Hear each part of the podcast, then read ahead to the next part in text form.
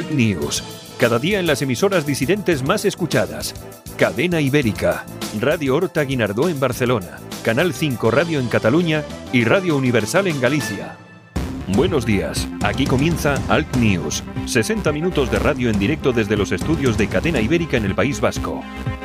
Información, entrevistas, tertulia, de todo un poco para comenzar el día con información y opinión distintas, alternativas, sin complejos. Santiago Fontenla y su equipo comienzan el día contigo. Allá vamos.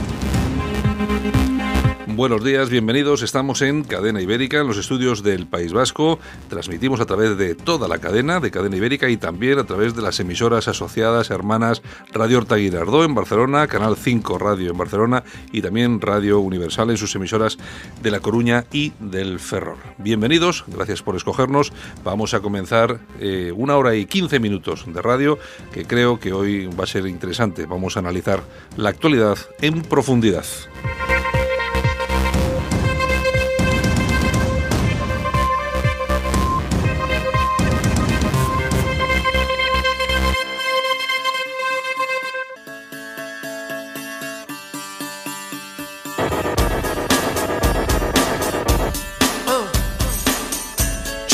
Las temperaturas van a estar de la siguiente forma. La mínima en Granada 3 grados bajo cero y la máxima 23 grados en Santa Cruz de Tenerife, ni más ni menos.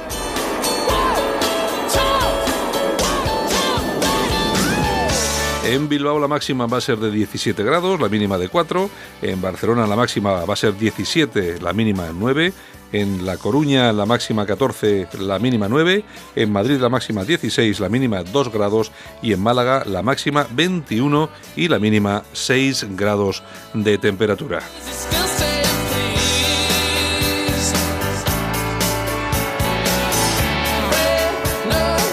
Saludos súper cordiales de Javier Muñoz en la técnica, este que os habla Santiago Fontela y por supuesto saludos de todo el equipo de Cadena Ibérica, tanto aquí en el País Vasco como en Madrid, que hacen posible que esto suene cada día en toda España.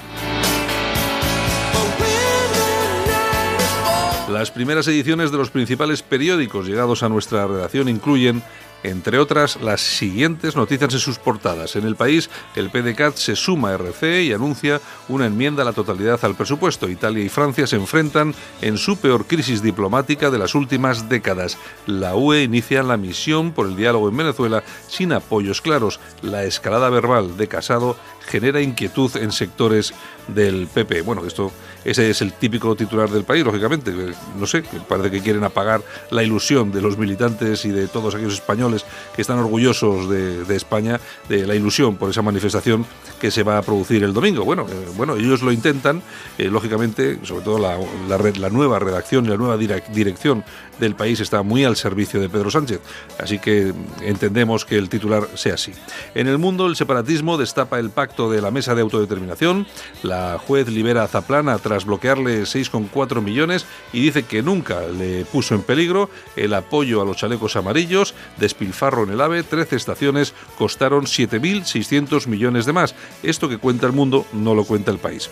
En fin, vamos a continuar con la vanguardia. Felipe González se suma a la presión sobre Sánchez. Casado sube aún más el tono de sus ataques al presidente del gobierno. El apoyo italiano a los chalecos amarillos abre una crisis sin precedentes con Francia. El hotel de Drassans reclama 70 millones al ayuntamiento. En ABC, el relator de Sánchez incendia el PSOE. Felipe González acusa al presidente de degradar las instituciones y se suma a varones, exministros y miembros del gobierno que reniegan del mediador para complacer al secesionismo.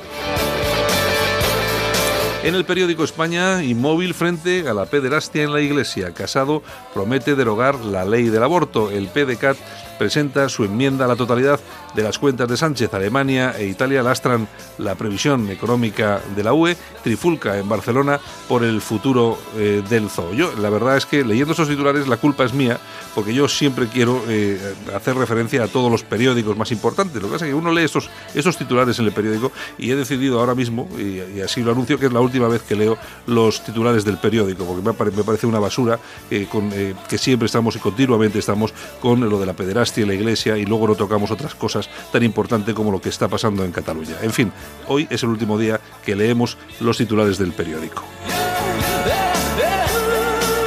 Y en la razón, Sánchez ignora la presión, no convocará elecciones. La jueza, tras liberar a Zaplana, ¿qué riesgo para su vida es estar en prisión? El Tribunal de Cuentas detecta un agujero de 7.637 millones en el AVE. Lucha a muerte entre dos coronas.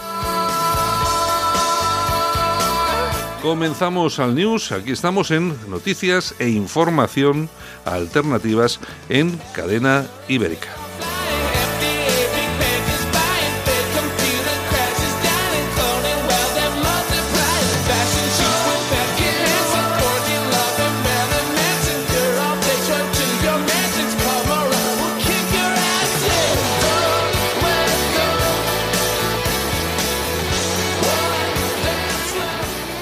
Y nosotros continuamos con nuestro programa. Vamos allá.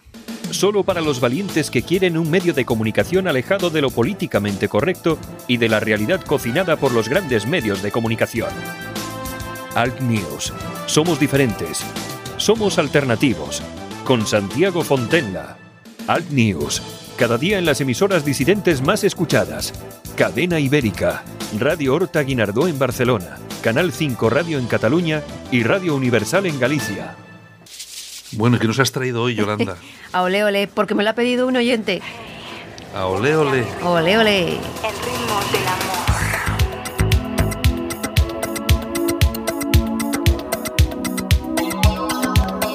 Esos son los Soldados del Amor, ¿no? Soldados del Amor. Es una canción, no sé de qué año será, pero... Pues de los 90, eh, porque fue al Golfo Pérsico en las Navidades. Exacto, que eh, actuó allí para los soldaditos españoles y todo aquello.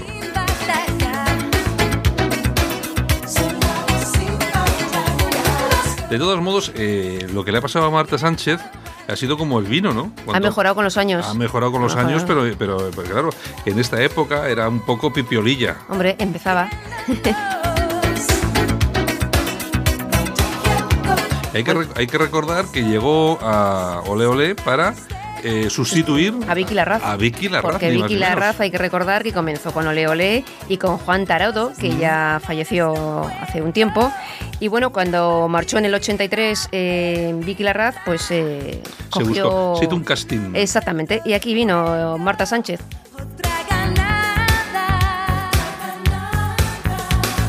Bueno, han tenido, han tenido éxitos como Lily Marlene, Los caballeros las prefieren rubias, eh, Voy a mil, No controles, muchísimos éxitos.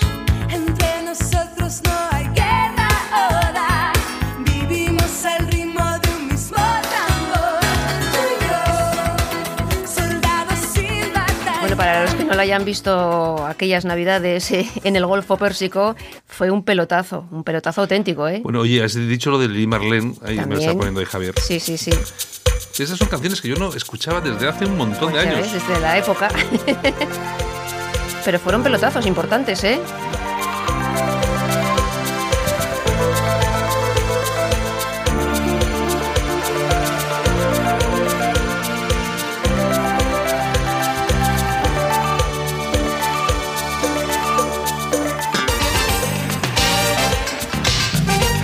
Yo creo que esos son un poco casi como clásicos de la música española de, los 80 y los 90. Como Mecano también, pues son unos clásicos sí, yo creo que, que tuvieron su época y bueno, fueron la pera.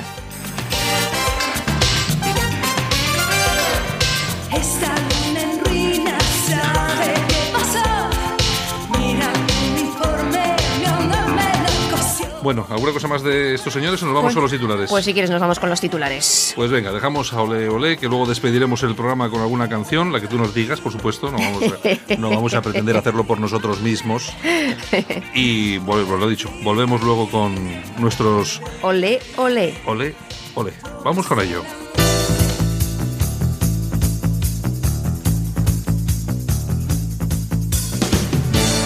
Ahora en Alt News, revista de prensa. Los titulares de los medios alternativos en Internet con Yolanda Couceiro Morín. Bueno, Yolanda, ¿qué tenemos por ahí? Bueno, pues empezamos con la Gaceta.eu, la Gaceta Europea. Venga. Detienen en Irán a 29 mujeres por quitarse el velo en una protesta en Teherán.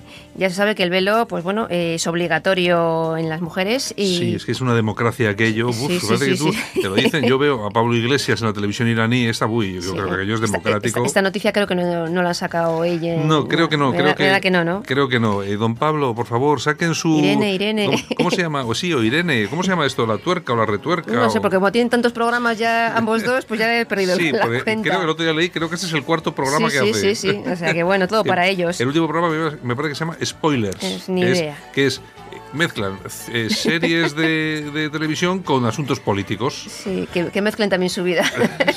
En fin, es lo que hay. Pues a lo dicho, estas mujeres que participaron en la campaña los eh, miércoles blancos eh, se quitaron el velo y bueno, eh, las han multado y las han detenido y vete tú a saber lo que las pasa. El fiscal general ha dicho que bueno, que esto se debe a su ignorancia y a los sentimientos que llegan de, de Del fuera del país. del extranjero. extranjero, que somos Ah. malos malísimos. A Esto de, de no llevar velo, claro, es que si fuera por ellos, todo el mundo, todas las mujeres del mundo llevaríais velo. Ay, ay, ay, las, las feministas se ¿Ah, sí? manifestarán seguramente. Pero sí, pero tú fíjate. Luego tú escuchas a las mujeres, no, no, si es que el velo y estas, estas... eh, ponen porque quieren. Estas musulmanas de aquí, no, si nos lo ponemos porque queremos, que no, Que no. es mentira. Tú igual sí te lo pones aquí porque quieres. Porque Pero hay aquí- otras que no. Aquí puede, que incluso si no tienes familiares aquí que te partan la cara y que te tiren ácido y tal, pues igual sí te lo pones porque quieres, pero allí sabes que es imposible. Y donde hay que cambiar las cosas no es aquí, es, Es allí. Allí. Quedaros allí y cambiar allí vuestro país, pelear por vosotros. Como estas mujeres a las que han detenido. Exactamente. ¿Qué más? Exacto. Bueno, nos vamos a ramblalibre.com con Enrique de Diego. ¿Qué cuenta? Alemania. El sistema tiembla ante la AfD y reinventa la Stasi. En septiembre ya sabes que hay elecciones en tres Länder, en Brandenburgo, Sajonia y Turingia. Y bueno, los de Alternativa por Alemania pues están muy bien posicionados y es posible que gobiernen en, en Sajonia. Bueno, bueno O sea es- que Sajonia sí que es eh, históricamente es un es un baluarte de, de este tipo de, de partidos. Pues ¿m? quieren ilegalizar a... A la FD.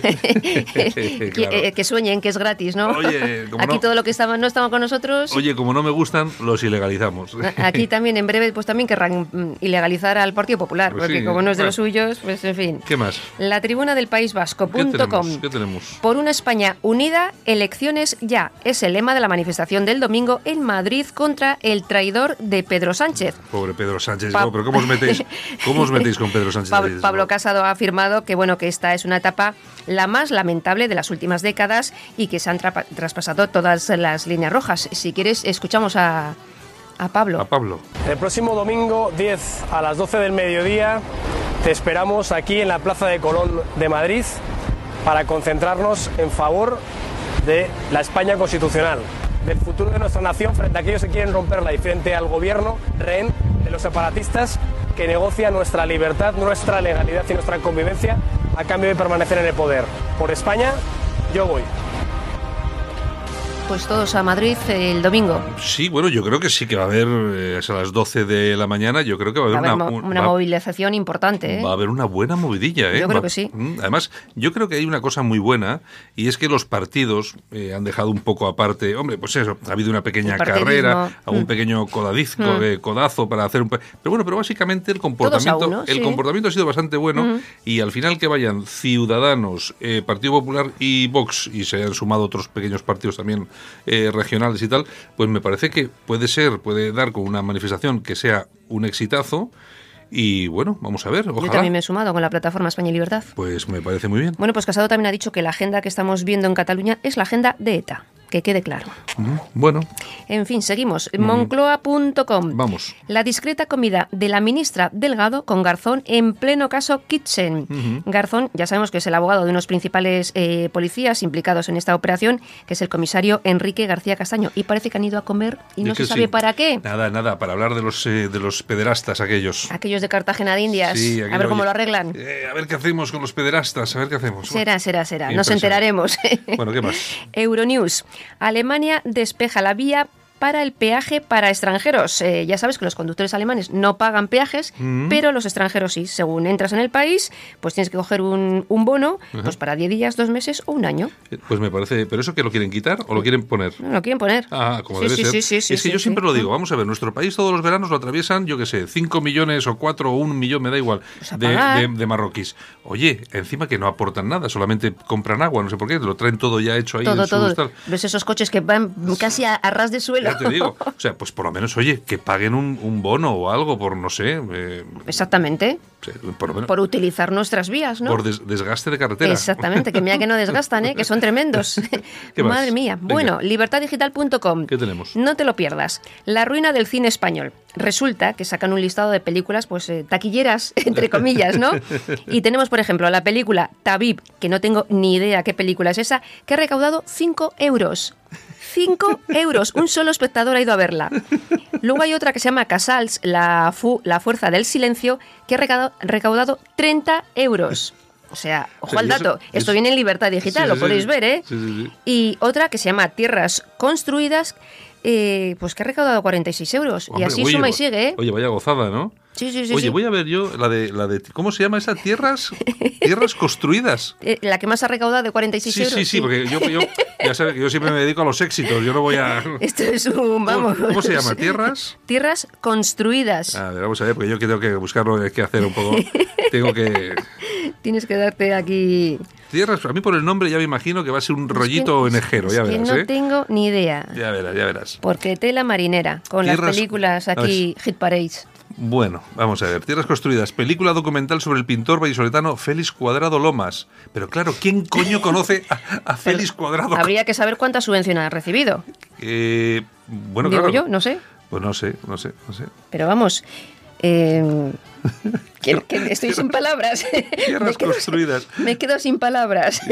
Hipnosis, la trayectoria de Félix Cuadrado Lomas abarca una infancia de posguerra, lógicamente. Claro, hombre, claro. Juventud bohemia, lógicamente, de resistencia, una madurez de reconocimiento. Cuando Por eso ha tenido 46 euros Cuando de ya todos sus compañeros de generación han desaparecido, su pintura supone una interpretación genuina del paisaje castellano, recuperando el significado que adquirió durante la generación del 98. Sí, sí, sí, sí. La película seguirá al pintor durante un año registrando los cambios estacionales en el paisaje, así como sus procesos artísticos y creativos. O sea, un aburrimiento total. en fin. Ay, Dios mío, Dios mío, Dios mío. Oye, ¿pero esto solamente pasa en España o qué? Pues O sea, parece ser, porque esta- estos hit parades es, es la una pe- película, una película que recauda. Pero bueno, vamos a ver. Bueno, pero la otra ha recaudado 5 euros. la de cinco. Vamos a ver. ¿Quién- Déjalo. vamos a ver. Hago un llamamiento. Hago un llamamiento. ¿Quién es usted? ¿Quién es Diga- díganos. ¿Quién es el díganos espectador que va a ver la película? Díganos su nombre, por favor. Venga aquí, díganos. mérito. Queremos conocer al espectador, al único espectador que ha visto la película, el pedazo de éxito Tabib. David. Que, eh, yo, mira, voy a mirarlo también. Voy a mirarlo porque me suena. Oye, el hombre ha tenido el cine para él solo. ahí me suena También como a marroquí, ya verás, ¿eh? No tengo ni la más remota idea, ¿eh? Pues aquí lo tengo y Effective Wonder. Eh, es tremendo. Es ya te digo, es, mira, trata de un médico en un hospital infantil de Al-Quds. O sea, Vale. imaginaros el rollo del que va el tema este. Imaginaros el rollo... No sabemos cómo salió el hombre del cine. no dice nada el asunto, ¿eh? Que no, que era el padre del Pagó director. el- Era el padre del director. Pagó 5 euros y se acabó. Bueno, ¿qué más tenemos? En fin, alertadigital.com. Venga, vamos allá. Pablo Casado podría llevar a cabo el procedimiento para iniciar un juicio por traición contra Pedro Sánchez. Bueno, pues si lo hace, Pues ojalá. le aplaudiremos, le aplaudiremos Exacto, y ya está. ya Bueno. está. Bueno, ¿qué más? Pues nos vamos con nuestras toñejas. ¿Qué vamos a hacer? A la ministra Calviño, Toma ahí, toma leña, toma caña. porque ha dicho que todos los partidos están calentando en la calle y exagerando sobre Cataluña. ¿Te lo puedes creer? Sí, pues Estamos, mm, vamos, provocando al personal. Exactamente. Esto es un sin vivir, Oye, ¿cómo son, ministra eh? Calviño, ¿eh? Bueno, aplausos. Aplausos para Casimiro Villegas. ¿Villegas o Villegas? Villegas. Ah. Porque lo de Villegas. Villegas. Bueno, que Pues podías- que podía también ser, podía puede ser, ser, también puede ser, Bueno, pues te explico. Este señor es un policía y se enfrenta a 20 años de cárcel y 300.000 euros de multa. ¿Qué es lo que hizo? Pues defenderse. Una noche, hace ocho años, entraron en su casa unos delincuentes, Mm. él se despierta y bueno, y se enfrenta a ellos. Sí. Ellos salen corriendo. En su casa, ¿no? En su casa, sí, sí. Ujú. Salen de, de casa, coge el arma, él- ellos también llevan una pistola y le pega dos tiros.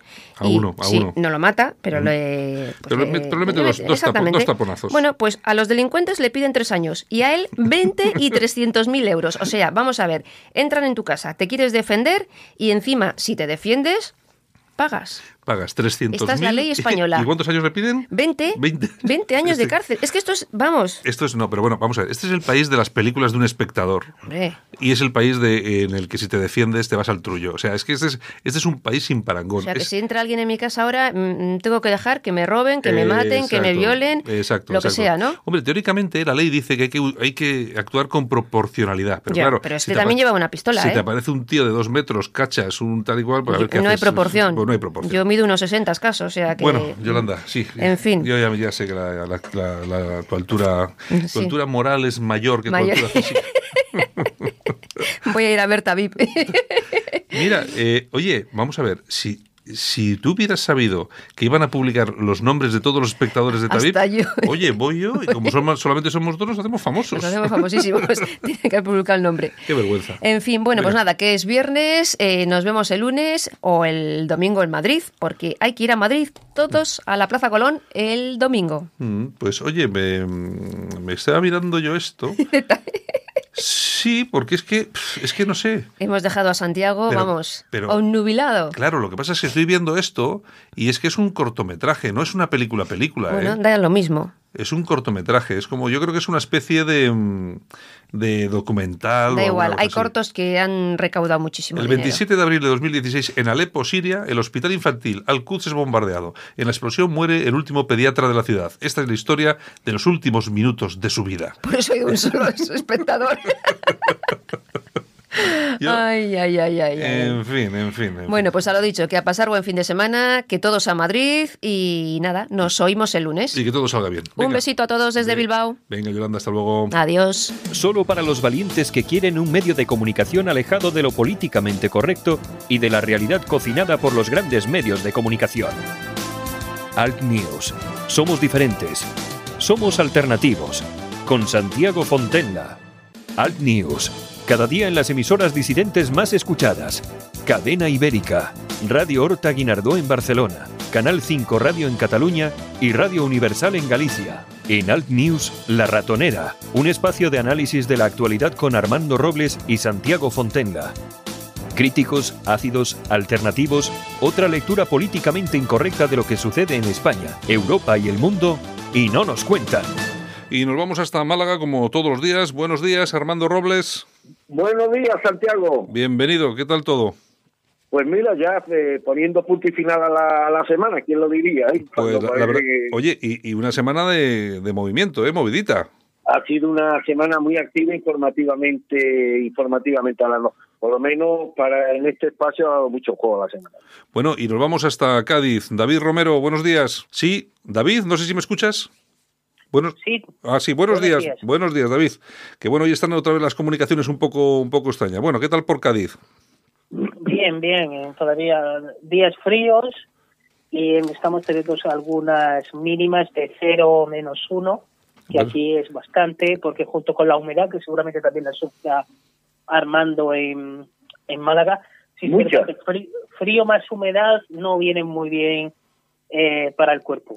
Bueno, David Romero, que es eh, jurista, que también es colaborador de, algunos medios como RT, Sputnik, bueno, y que también es, lógicamente, colaborador aquí habitual con nosotros en Alt News. Bueno, señores, lo que estábamos comentando, que la semana ha sido movidita y me imagino que va a acabar movidita y la semana que viene será movidita. Yo, si queréis, en cuanto a la actualidad, como siempre estamos hablando de Vox, eh, pues hoy empezamos por Vox, si os parece, porque hemos conocido que la abogada Paloma Zorrilla ha dejado el partido tras ser expedientada porque su marido, que es ginecólogo, practica abortos. La abogada eh, es eh, esposa del conocido ginecólogo José Miguel Gurrea, en estas tierras, en Bilbao, muy, muy conocido. Tú, eh, Armando, ¿qué te parece que Vox haya tomado esa decisión, no solamente contra el marido que estaba afiliado a Vox, sino también contra su mujer? Pues mira, en esto sin que sirva de presente le doy toda la razón a Vox. O sea, en esto apoyo y aplaudo a Vox. ¿Qué pinta esta señora durmiendo todos los días con un ginecólogo eh, protagonista de uno de los hechos más aberrantes que se pueden vivir en una sociedad civilizada, estirada como pretendemos en valores humanísticos cristianos, como son los abortos? ¿Qué hace esta señora cónyuge de un abortista integrada o perteneciendo a una formación política que precisamente ha hecho bandera del humanismo cristiano. Y recordemos que el humanismo cristiano es la ramificación ideológica de nuestra fe, de como creyente, de nuestra fe, de nuestro compromiso católico. Es decir, que difícilmente se puede conciliar el estar vinculada siquiera conyugalmente, o sea, dice, no, es que yo no tengo culpa de lo que hace mi marido, no, no, es que los es que ella estaba afiliada a vos y también y también su marido. Hombre, algo tiene que decir una persona que comparte su vida con alguien que bueno, que, que se dedica a este tipo de actividades que desde el punto de vista moral son absolutamente execrables y que un partido como Vox tiene que reprobar en los términos más, severos. Por lo tanto, y sin que sirva de precedente, en este caso concreto, no solamente apoyo la iniciativa de Vox, sino que aplaudo a quienes hayan tenido la a quienes hayan promovido el expediente que bueno que ha permitido que estos dos, que esta parejita, pues salga, salga, salga del partido. David, ¿qué opinas tú de que la mujer también paga por lo que sea el marido? ¿Tú también piensas como Armando? Bien, esto es muy sencillo. Eh, esto va a suscitar una serie de críticas, seguramente, eh, pero hay que recordar que los partidos políticos, los sindicatos, las congregaciones religiosas y los medios de comunicación jurídicamente son, son denominadas los, los, los organismos, instituciones, empresas de tendencia, que son aquellas que tienen una tendencia ideológica o confesional. Entonces, en, en, ese tipo de instituciones o de, de personas jurídicas no se puede violar los principios que encarnan. Eh, se han hecho muchas críticas, por ejemplo, cuando han sido despedidos profesores de religión eh, cuando se ha demostrado que, por ejemplo, viven eh, marital, eh, vive, están divorciados y están en concubinato con otra con otra pareja sin haber establecido una nulidad matrimonial.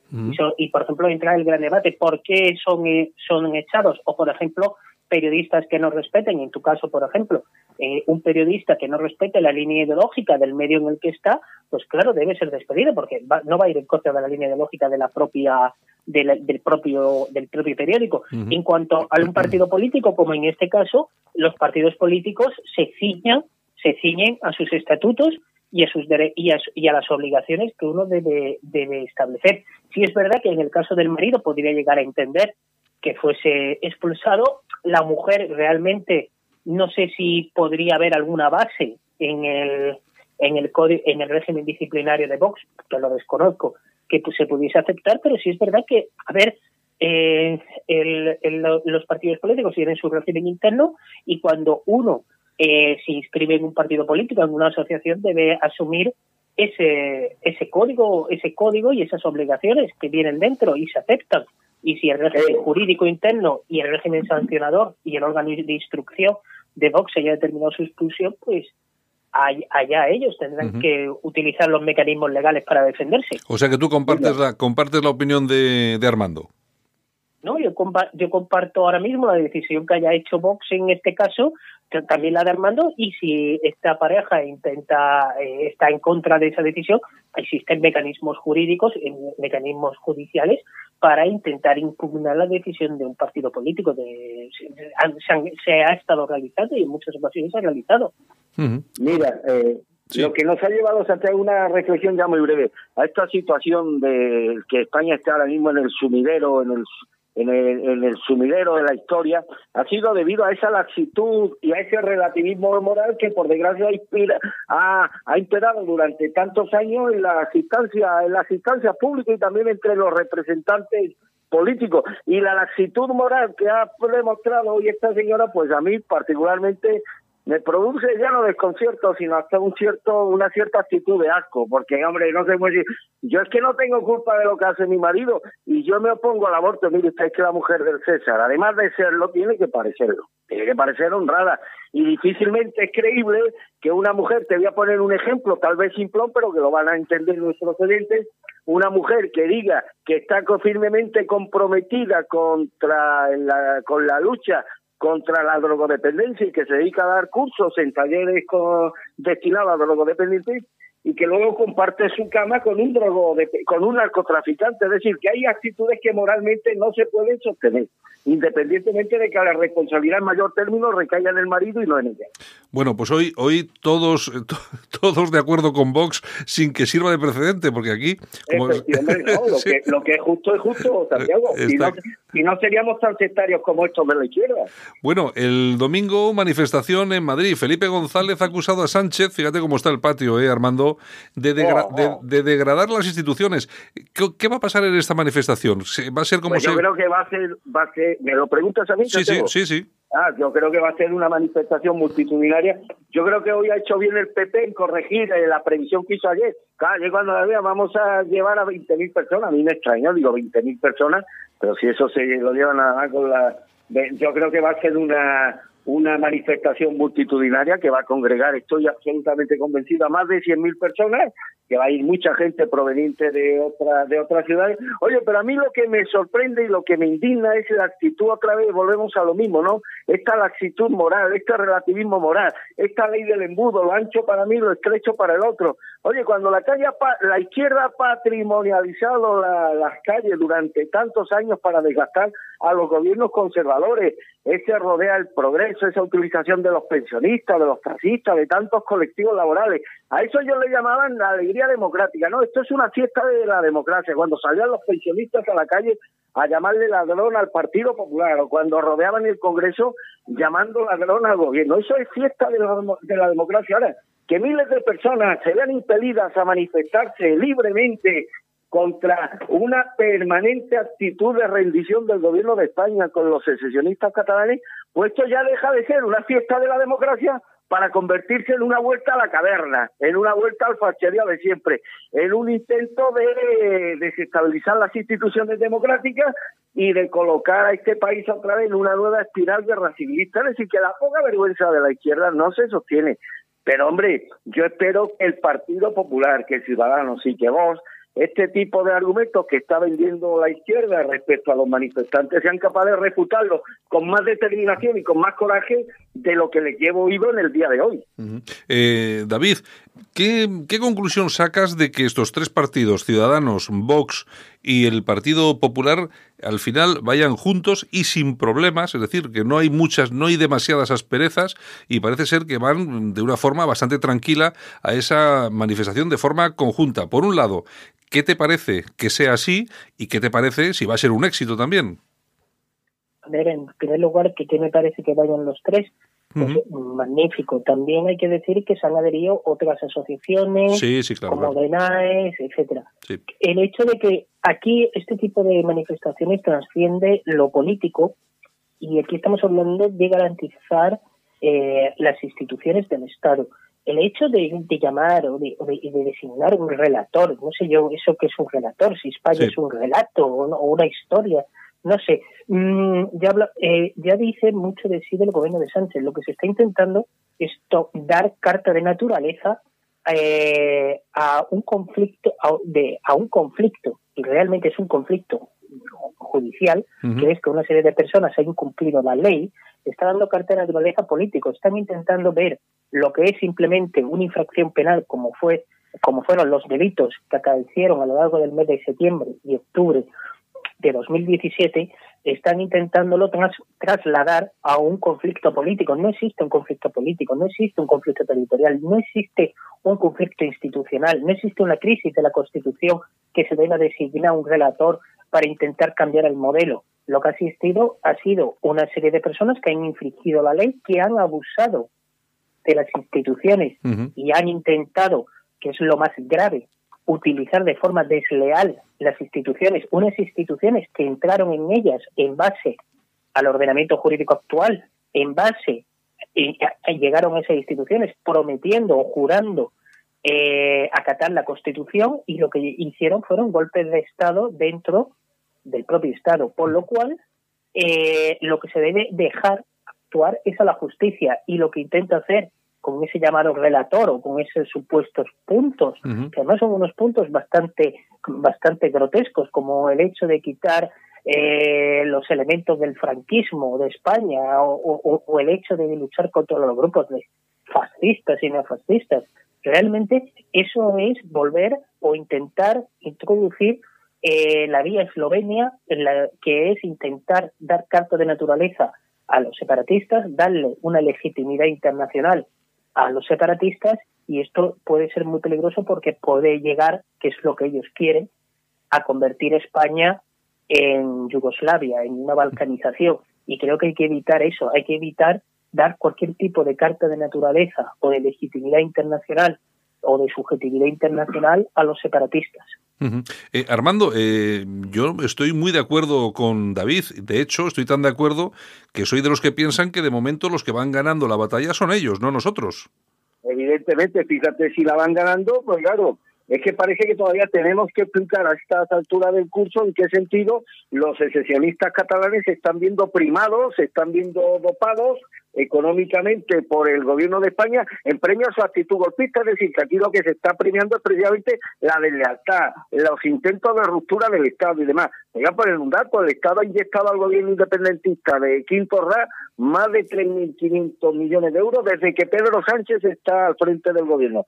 Insisto, esto, pues, perdón, es importante, estos 3.500 millones de euros es la tercera parte, Santiago y David, de toda la financiación extraordinaria que el gobierno socialista de Pedro Sánchez ha repartido entre las distintas comunidades autónomas españolas por esta por esta misma vía de los préstamos estatales en condiciones privilegiadas. Mira, yo iba un, hoy he estado en mi sucursal bancaria efectuando algunos pagos y ahí tengo al entrañable Eduardo, que es un cajero muchos años de servicio en Unicaja, y entonces me preguntaba el hombre de tan desconcertado como tantos millones de españoles, decía, oye, ¿en qué consiste la figura del relator? ¿Qué es exactamente eso del relator? Oye, yo le he puesto un ejemplo simple que el, Eduardo ha entendido, digo, tú imagínate que el director, el director general de Unicaja se tiene que reunir con el director de tu sucursal para tratar de asuntos concernientes a Unicaja, es decir, a la entidad bancaria de la que ambos son, son, son, son representantes.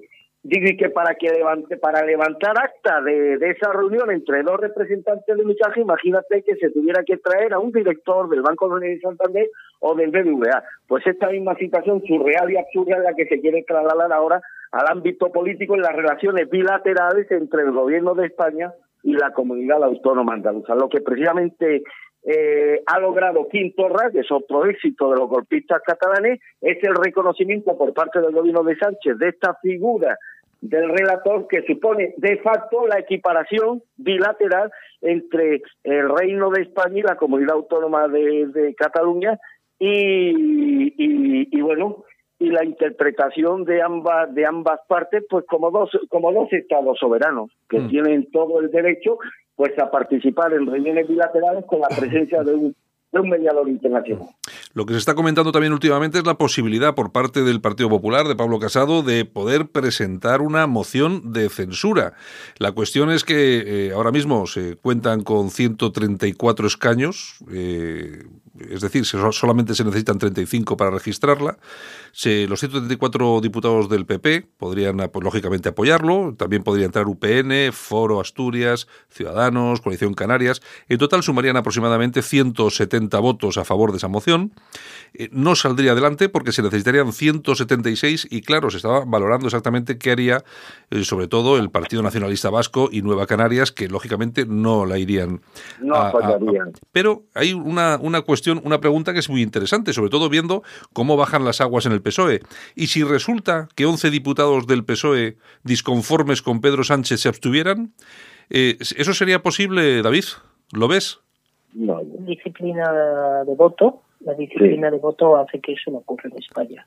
Eh, vuelvo, me remonto y hablando de la financiación, recuerdo cuando se votó el Estatuto de Autonomía de Cataluña, creo recordar en 2004 fue, creo recordar, 2000, 2004, creo recordar, recuerdo cuando relataban los, los diputados andaluces y extremeños que se iban a oponer al Estatuto de Cataluña porque en el tema de la financiación, ese sudoku que hablaba Pedro Solves en aquella época que le hizo que hizo le hizo dimitir por ello por los criterios de financiación autonómica y hablaban que claro que el criterio de financiación de Cataluña hacía que las mayores eh, la, eh, damnificados las comunidades damnificadas eran Castilla-La Mancha, Extremadura y Andalucía y entonces los diputados socialistas de esas regiones amenazaron con votar en contra del Estatuto de Cataluña. Todos los diputados de Andalucía, Extremadura y Castilla-La Mancha votaron a favor del Estatuto de Cataluña en contra de los intereses de sus regiones, por lo cual los ciudadanos de Extremadura que ahora critican o se quejan eh, de sus vías del tren del siglo XIX, en las que en las próximas elecciones o actualmente reivindiquen a los diputados socialistas de sus provincias a quien votan, que votan o que no votan. ¿Tú, Armando, cómo lo ves esa posición? Yo creo que no, que al final el PSOE es una secta y al final prevalece el criterio del jefe de la secta.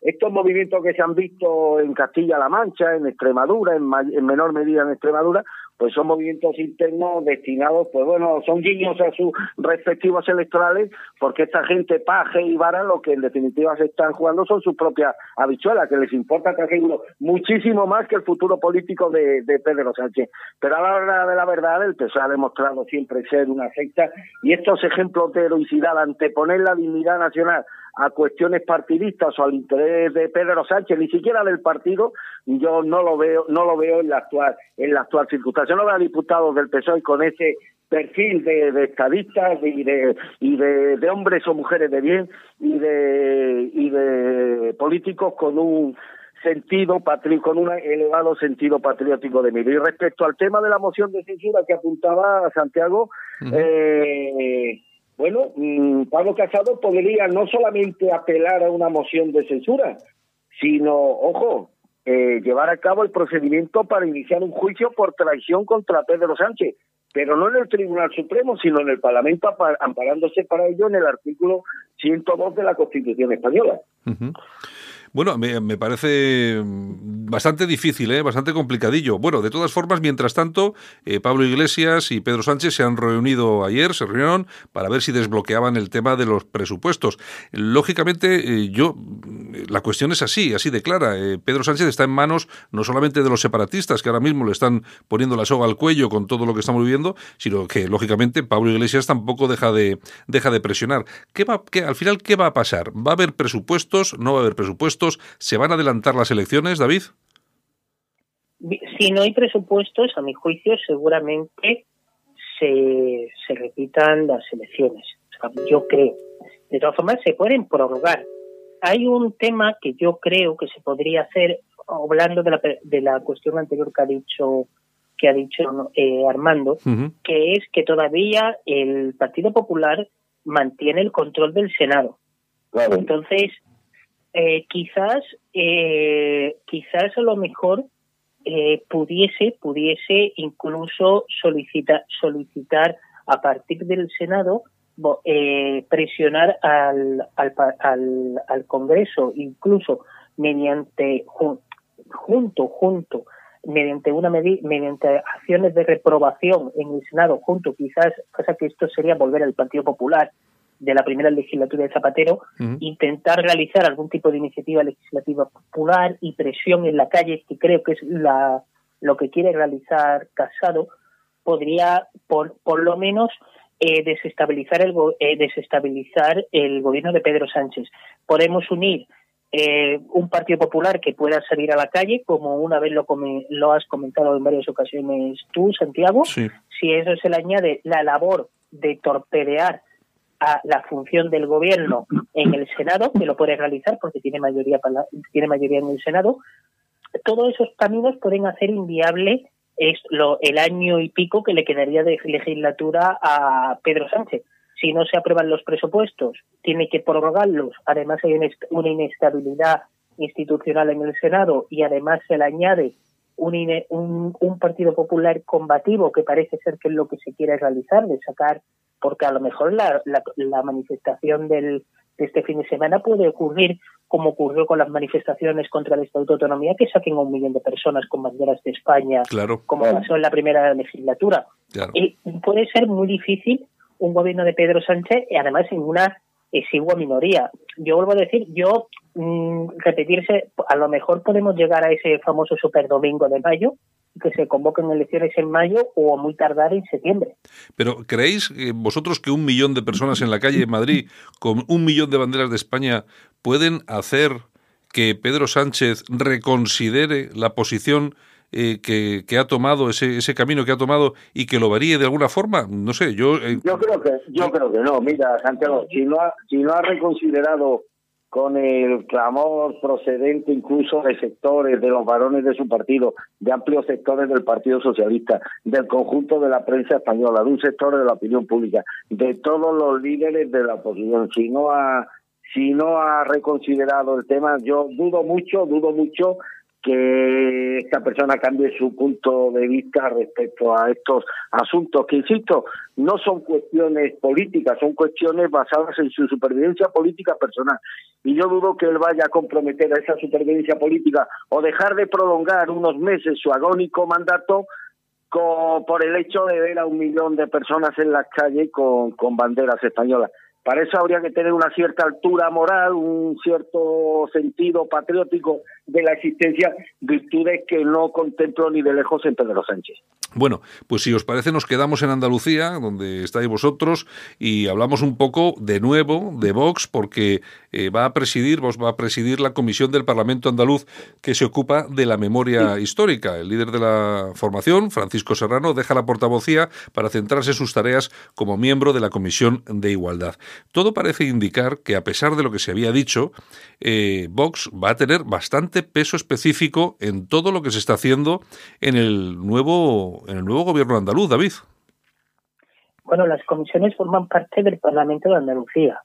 Entonces, no tiene realmente un poder ejecutivo como tal, o sea, no forma parte del gobierno andaluz ni tampoco del poder ejecutivo propiamente dicho, son de las comisiones que se van creando alrededor del Parlamento, pero claro, son comisiones de trabajo donde realmente es donde se realiza la, el proyecto de ley, donde se depura y donde luego ya pasa a la Cámara. Entonces, sí es verdad que tienen bastante, vamos a decir, esa nueva ley que se habla de concordia, que firmó en el pacto entre Vox y el Partido Popular, eh, por lo cual creo yo que, claro, al pertenecer a esta comisión, sí es verdad que se va a hacer una ley supuestamente con esta elección muy eh, para intentar, podemos afirmar, muy a favor de Vox o que responda a las expectativas de Vox, que será uno de los puntos del, del pacto. De todas formas, yo siempre, yo en cuanto a Vox, siempre digo que Vox es, un partido nuevo, es un partido que podemos decir que está en, en, su adolescencia política y que ahora le toca jugar y mover fichas y veremos los de sus frutos lo conoceréis. No sé muy ya veremos que cómo cómo, hace o cómo actúa Francisco Serrano.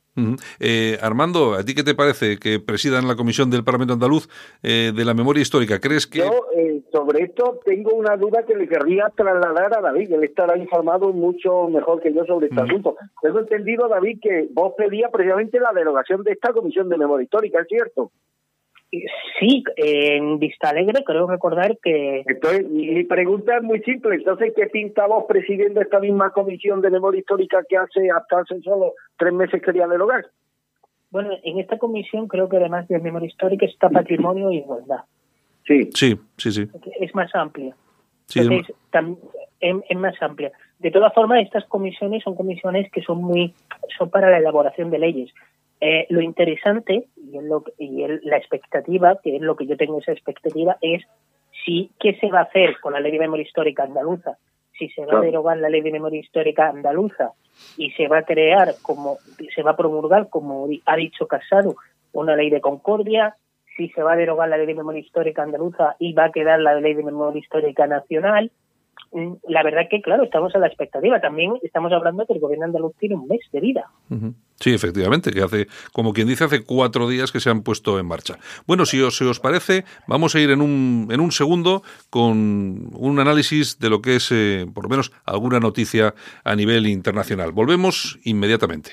¿Qué, ¿Qué pensamos cuando nos dices que con línea directa tienes el mejor seguro al mejor precio? Te lo decimos con dos palabras. Llegas tarde. Llegas tarde. Llegas tarde. Llegas tarde. Llegas tarde. Llegas tarde. Impresionante.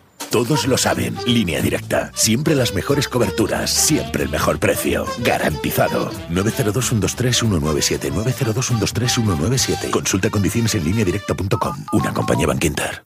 solo para los valientes que quieren un medio de comunicación alejado de lo políticamente correcto y de la realidad cocinada por los grandes medios de comunicación. Alt News. Somos diferentes. Somos alternativos. Con Santiago Fontenla. En Alt News, las opiniones de los más relevantes protagonistas de la información alternativa. Armando Robles, eh, la comunidad internacional da pasos hacia la normalización del régimen sirio.